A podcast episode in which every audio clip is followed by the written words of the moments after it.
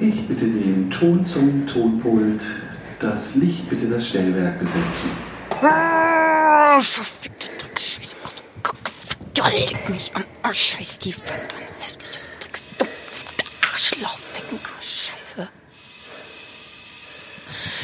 Kacki, kacki, kacki, ficken, ficken, ficken. Das Ah! war das dritte Klingelzeichen. Ficken! Ich bitte Großwandje Kohlhoff zur Bühne. La, la, la, la, la, la, la. Scheiße, Salat im Kopf. Großwandje Kohlhoff bitte. Fuck you! Okay. Scheiße.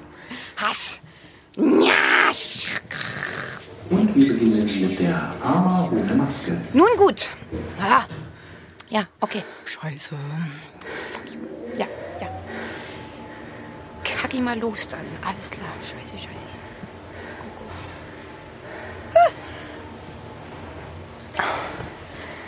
Erdgeschoss. Wir sind schon da.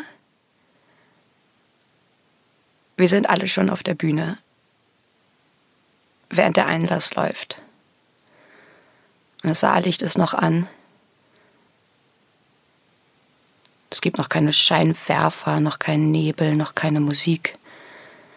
Die Leute kommen rein. Wir spaddeln so ein bisschen rum auf der Bühne, wir gucken uns die Leute an. Und ich fühle mich sicher, weil das so die Wahrheit gerade ist. Das ist die Bühne und da sitzen die Leute und wir stehen auf der Bühne und die sitzen da, um sich das anzugucken, aber wir tun noch nicht so, als ob der Boden ist immer noch der Boden und das Kostüm ist immer noch ein Kostüm. Und es gibt mir Sicherheit, weil ich weiß, dass ich in dem Moment noch gar nichts falsch machen kann. Und dann fängt mein Gehirn an, sich an Verabredung zu erinnern. Und ist nicht mehr im Jetzt, sondern fängt an vorauszudenken, was in den nächsten fünf Minuten passiert, dass ich nach einer halben Stunde daran denken muss, ein Requisit irgendwo hinzulegen und dann kriege ich Stress, weil diese beiden Realitäten dann so konkurrieren in meinem Kopf miteinander und ich kriege kurz Panik und eine Arschbacke hört nicht auf zu zittern die ganze Zeit. Aber dann gucke ich nach links, nach rechts und ich treffe den Blick von Kolleginnen und ich sehe in deren Augen genau denselben Stress und denselben Kampf darum, locker und entspannt zu sein, aber eigentlich Horror zu haben und, und wir grinsen uns an und wir lachen, weil das albern ist, aber auch total real. Und dann fangen diese Ängste wieder an zu schrumpfen und haben wieder ihre echte Größe. Und ich sehe die Zuschauer an und die sehen mich an. Und ich versuche einfach nur da zu sein. Und dann habe ich Text. Und ich weiß noch gar nicht, wo genau ich damit hin will. Also probiere ich mal den ersten Satz zu sagen. Und der kommt so raus. Und dann sage ich den nächsten Satz. Und den nächsten Satz. Und so langsam kriegt das Ganze eine Richtung. Die Leute werden ruhiger. Die Leute hören zu. Ich sage noch einen Satz und noch einen Satz. Und plötzlich merke ich, dass das Stück angefangen hat und seit zehn Minuten läuft. Weiß aber nicht, wann das passiert ist. Aber dass ich schon längst dabei bin. Und das ist ein schönes Gefühl. Turnschuhe an. Irgendwas, in dem man sich gut bewegen kann. Irgendwas, in dem ich laufen kann. Keine hohen Schuhe. Nichts, was schon irgendwas versucht darzustellen, bevor ich es nicht dazu gemacht habe oder die anderen. Ich verstehe nicht, weshalb man eine gute Zeit haben kann über Wochen. Und dann kommt dieser eine Termin, erster Tag Endprobenwochen. Und ab dann tritt manchmal so ein seltsamer Stress ein, von dem ich immer gar nicht weiß, wo der herkommt oder was der soll, von dem ich oft das Gefühl habe, dass man ihn viel mehr performt, als dass er wirklich da wäre. Und das finde ich krass stressig. Oder ich weiß nicht, ich finde, wenn man das weglassen könnte, dann wäre das viel leichter. Ich will gar nicht so dumm die Dummproben, wo alle so nett immer zueinander sind, aber dieser performte Stress, dass man das Gefühl hat, man arbeitet nicht hart, wenn nicht alle mit drei Meter tiefen Augenringen danach im Hof stehen und mit Grabesminen Krisengespräche miteinander führen, man zu wenig schläft und zu viel Kaffee trinkt, dass man da denkt, man würde sich nicht anstrengen. Das finde ich stressig. Auf einen Schlag verlernt man so mit Messer und Gabel zu essen, was Kommunikation angeht. Man redet irgendwie anders miteinander und macht das Ganze nicht produktiver und es ist nicht mehr angebunden an ein Gefühl von, lass uns was gemeinsam erfinden, sondern es ist nur performter Stress. Und er führt so nirgendwo hin und man hört auf, sich Sachen auszudenken und man will nur noch, dass die Sachen jetzt möglichst schnell funktionieren. Die sollen jetzt laufen, obwohl sie erst drei Beine haben und weil man sich nicht mehr die Zeit nimmt, dass das vierte auch noch wächst, weil man viel zu sehr damit beschäftigt ist, Endprobenstress zu performen. Und wenn man in der Zeit einfach sagen würde, nee, stopp. Wir setzen uns jetzt einfach alle nochmal hin und quatschen nochmal und nehmen uns Zeit, die eigentlich nicht da ist. Ich glaube, ich glaube, dass das viel mehr bringen würde. Ich will Schauspielerin werden. Ich will aber auch Dichterin werden und ich will auch Zirkusdirektorin werden und ich will auch Meerjungfrau werden. Und das hat so alles gleich viel Bedeutung und gleich viel Gewicht, wird auch gleich wenig ernst genommen von allen drumherum. Aber Schauspieler ist wahrscheinlich das am realistischsten zu verfolgendste. Also meine Mama sagt, ja gut, dann mach halt Kindertheater. Und ich spiele da und ich habe plötzlich das Gefühl, ach cool, ich bin grün angemalt und alle glauben, dass ich Urmel bin. Und da gelten plötzlich andere Regeln, als wenn man Privatsachen sagt als so ein kleines Kind und alle sagen, ja, ist klar, red weiter. Plötzlich hören einem so Leute zu, obwohl man nur so ein kleiner Pimpf ist. Das finde ich krass. Das finde ich super cool. Und irgendwann merke ich, dass wenn ich darüber spreche, dass ich Schauspielerin werden möchte, die Leute anders darauf reagieren und nicht mehr den Blick haben, wie wenn ich sage, ich will Rennfahrerin werden, sondern das plötzlich, plötzlich eine ernste Angelegenheit ist.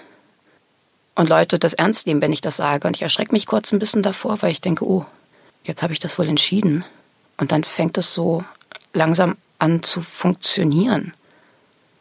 Und man wird auf der Schauspielschule angenommen und man verdient das erste Mal Geld damit, dass man Theater spielt oder, oder dreht. Und irgendwann gibt es den Moment, wo ich denke, oh krass, dann ist das jetzt wohl mein Job.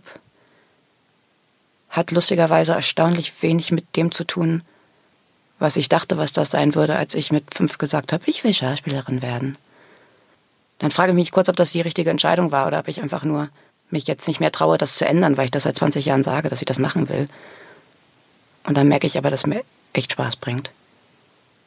Und dass es mich wirklich glücklich macht zwischendurch. Und dann habe ich das Gefühl, krass Glück gehabt zu haben. Manchmal wache ich morgens auf und denke, was sollte das denn jetzt? Das bringt da jetzt nun wirklich niemandem was, was du da gerade geträumt hast. Also keine Erkenntnis oder nichts, woran man erkennen könnte, dass ich da gerade real was erarbeitet hätte, sondern einfach nur richtigen Blödsinn. Und das nervt mich, weil ich dann erschöpfter bin als vor dem Einschlafen, weil ich denke, ich habe die ganze Zeit das gemacht, wovon ich da geträumt habe. Und natürlich diese richtig blöden, klassischen Schauspielversagensängste Träume. Ich stehe in meiner Garderobe und ich weiß, ich will mir den Text noch angucken. Ich habe das Stück lange nicht mehr gespielt super viel Text. Ich muss mir das auf jeden Fall nochmal angucken. Ich habe es die Woche über nicht geschafft, weil so viel los war. Ich mache das jetzt in meiner Garderobe. Komme aber nicht dazu, weil die Zeit plötzlich nicht mehr normal vergeht, sondern so riesige Brocken einfach davon abfallen. Und plötzlich kommt der Durchruf, dass ich jetzt zur Bühne kommen soll. Und ich krieg tierischen Stress. Ich habe den Text nicht mehr gemacht. Ich habe mein Kostüm noch nicht mal an. Ich ziehe mein Kostüm an, was erst unfassbar vielen Schichten besteht und krass viele Wollpullover übereinander. Und ich komme nicht richtig rein, beziehungsweise ich bin mit meinem Kopf schon drin, aber ich will mit meinem Kopf durch das Armloch und mit dem Arm durch das Kopfloch, aber die wachsen zu und die Pullover werden krass eng. Und ich krieg so ziemlich, ich krieg so Platzangst und Panik, werde sehr aggressiv und denke, äh, Gewalt wird die Lösung sein bestimmt und fange an zu strampeln, was nur dazu führt, dass das alles noch enger wird. Äh, der Einruf kommt nochmal. Ich weiß, ich muss jetzt auf die Bühne ohne gelernten Text mit diesem Wollknäuel um meinen Körper rum, wo mein Kopf noch nicht mal rausguckt. Und ich mache mich auf den Weg zur Bühne, der aber natürlich durch ein völlig überfülltes Wirtshaus führt. Und ich komme nicht durch. Und ich weiß, ich muss zum Auftritt. Ich stolper durch die Leute durch. Ich sehe nicht richtig. Ich weiß nicht, was mein erster Satz ist. Aber ich weiß, ich muss da jetzt hin. Ich muss da jetzt auftreten. Die anderen warten.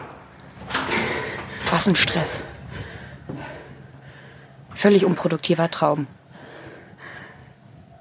Hat man doch schon im realen Leben oft genug das Gefühl, muss ich doch jetzt nicht auch noch von träumen. Aber das passiert tatsächlich relativ häufig. Dann breche ich auf und denke, ja super. Die Bühne ist nass.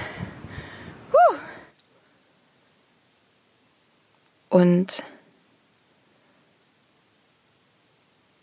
wir rutschen Hand in Hand zu fünft vom hinteren Ende der Bühne bis in die erste Reihe. Und das ist ein unkontrollierter Vorgang, weil man nicht bremsen kann. Und wir rutschen sehr schnell, weil wir sind nackig. Und unsere kleinen nackten Spaddelkörper flitzen über die nackte Bühne. Und das Ganze wird nur gebremst durch die erschrockenen Körper älterer Abonnenten in den ersten Reihen. Und eigentlich sollte mir das sehr unangenehm sein. Aber das Gegenteil ist der Fall. Ich habe mich lange nicht mehr so frei und so glücklich auf einer Bühne gefühlt, weil ich nichts produzieren muss in dem Moment. All das, was Spaß bringt, bringt Realspaß. Wir spielen nicht, dass das lustig ist.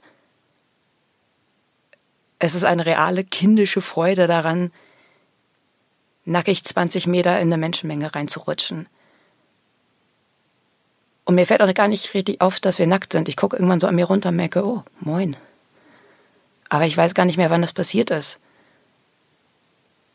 Weil das ein Sportevent war eher. Und die Leute grölen und wir grölen, wie wenn man eine Fußballmannschaft anfeuern würde oder sowas.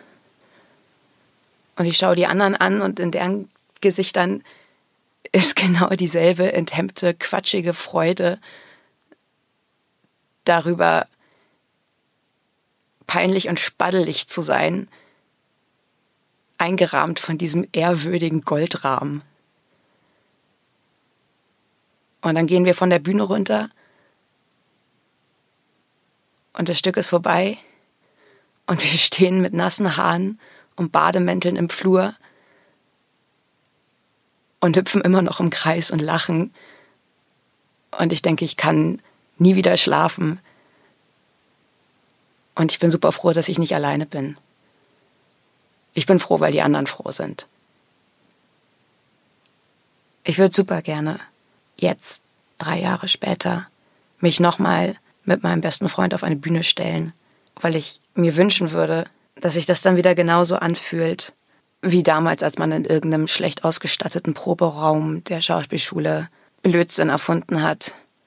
Mit den Leuten habe ich geteilt die Euphorie und die Hoffnung darauf, dass man irgendwann mal arbeiten darf oder dass, dass man eine Chance kriegt.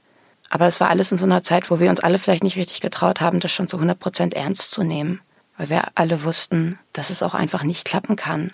Und sich jetzt nochmal zu begegnen, in dem Wissen, dass das jetzt Arbeit ist, wenn wir uns treffen und zusammen spielen, das würde ich mir wünschen. Hm. Naja. Win some, lose some. Sachen erfinden zu können und spontan zu sein und Blödsinn zu improvisieren, der wie Blödsinn aussieht und wie ein komischer Witz am Rande, aber eigentlich eine Erfindung ist finde ich das Wichtigste beim Proben. Wenn sowas ernst genommen wird, entstehen daraus oft die besten Sachen und die schönsten Konstellationen und die schönsten Szenen. Weil Quatsch ist was Gutes. Quatsch klingt immer nach unkonzentriert sein und nach Outtakes, noch irgendwas, was nach dem Abspann noch eingeblendet wird. Ich will eigentlich nie aufhören, Quatsch zu machen, weil ich daran am besten bin.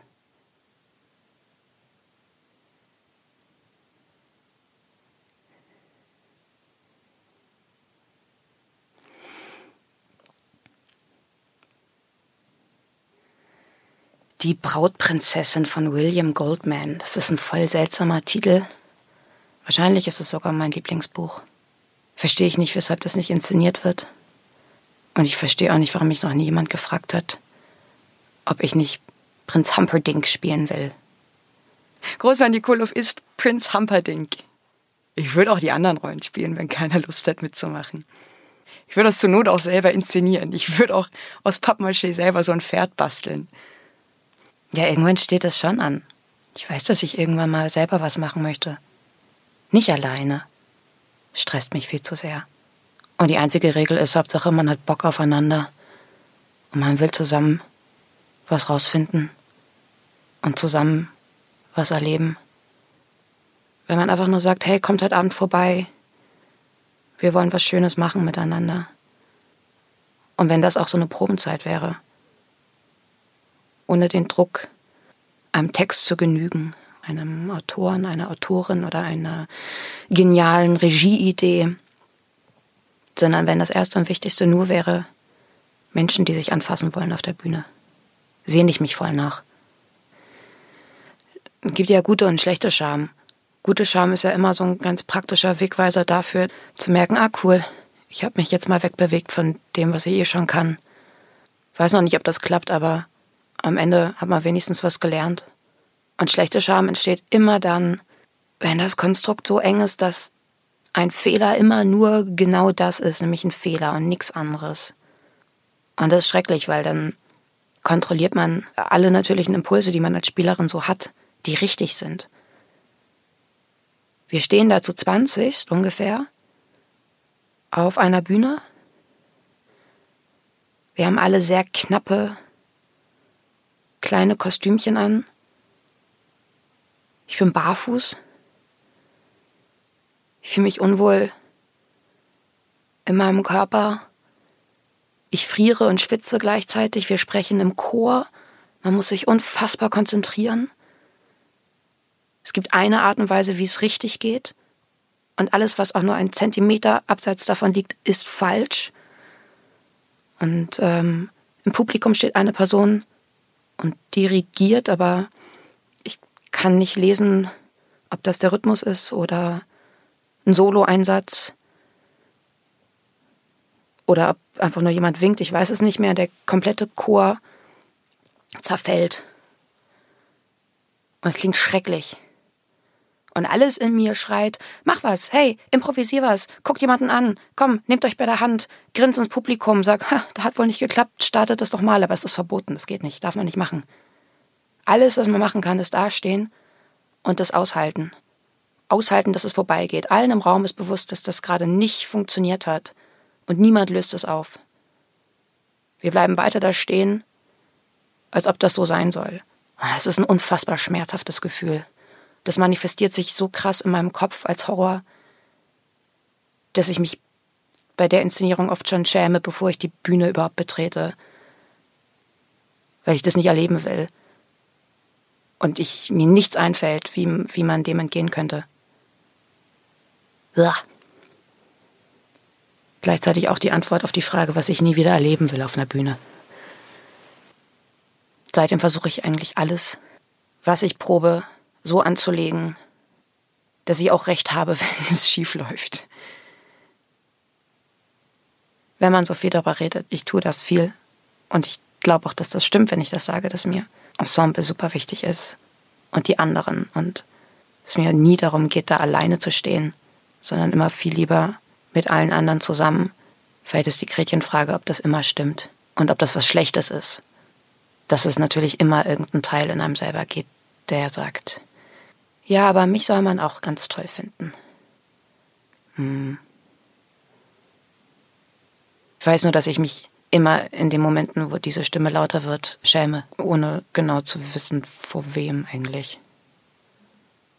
Kannst ja super viele Sachen weglassen und es würde immer irgendwie noch irgendwas stattfinden.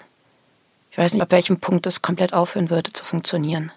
Aber Natürlich, es geht nicht ohne die anderen, es geht nicht ohne Publikum, es geht vor allem nicht ohne Vertrauen. Aber jetzt so vor aktuellem Hintergrund, es geht auch nicht ohne Kohle. Und klar, liegt so ein bisschen in der Natur der Sache, aus nichts irgendwas zu machen oder aus Scheiße Gold oder manchmal auch nur Gold angemalte Scheiße.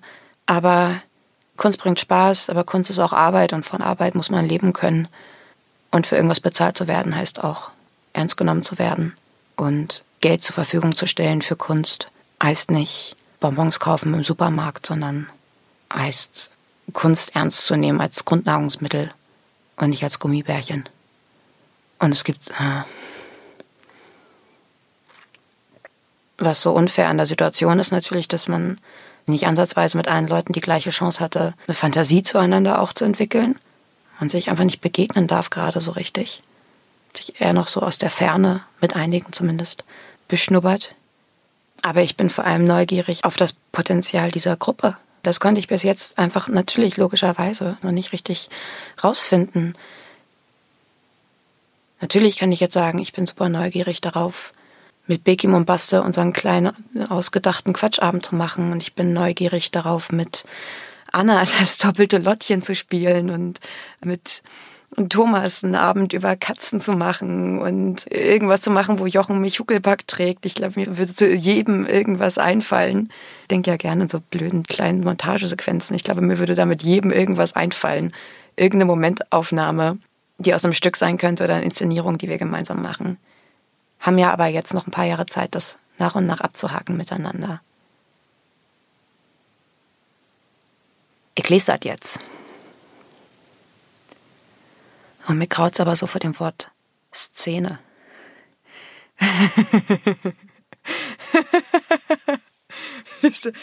da fällt allen auf, dass ich seit Jahren keine Sprechübung mehr mache. Keine Ahnung. Aber da müssen wir jetzt zusammen durch.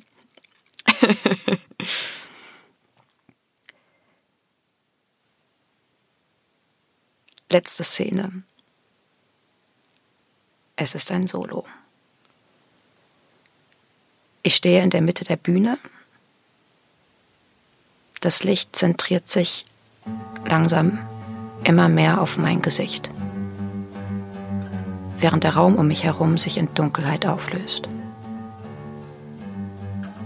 Ich tue nichts.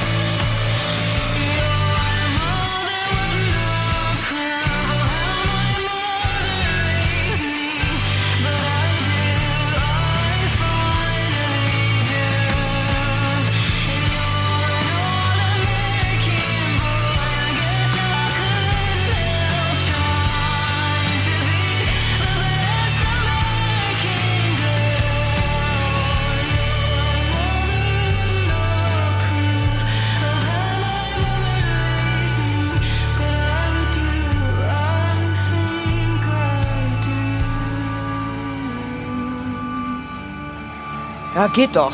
So, das war die Arma ohne Maske. Ich stelle mir davor oft vor, jetzt in der Kantine zu sitzen. Ich danke allen Beteiligten, Finde ich einen tröstlichen Gedanken. insbesondere Gro Svatjikolov.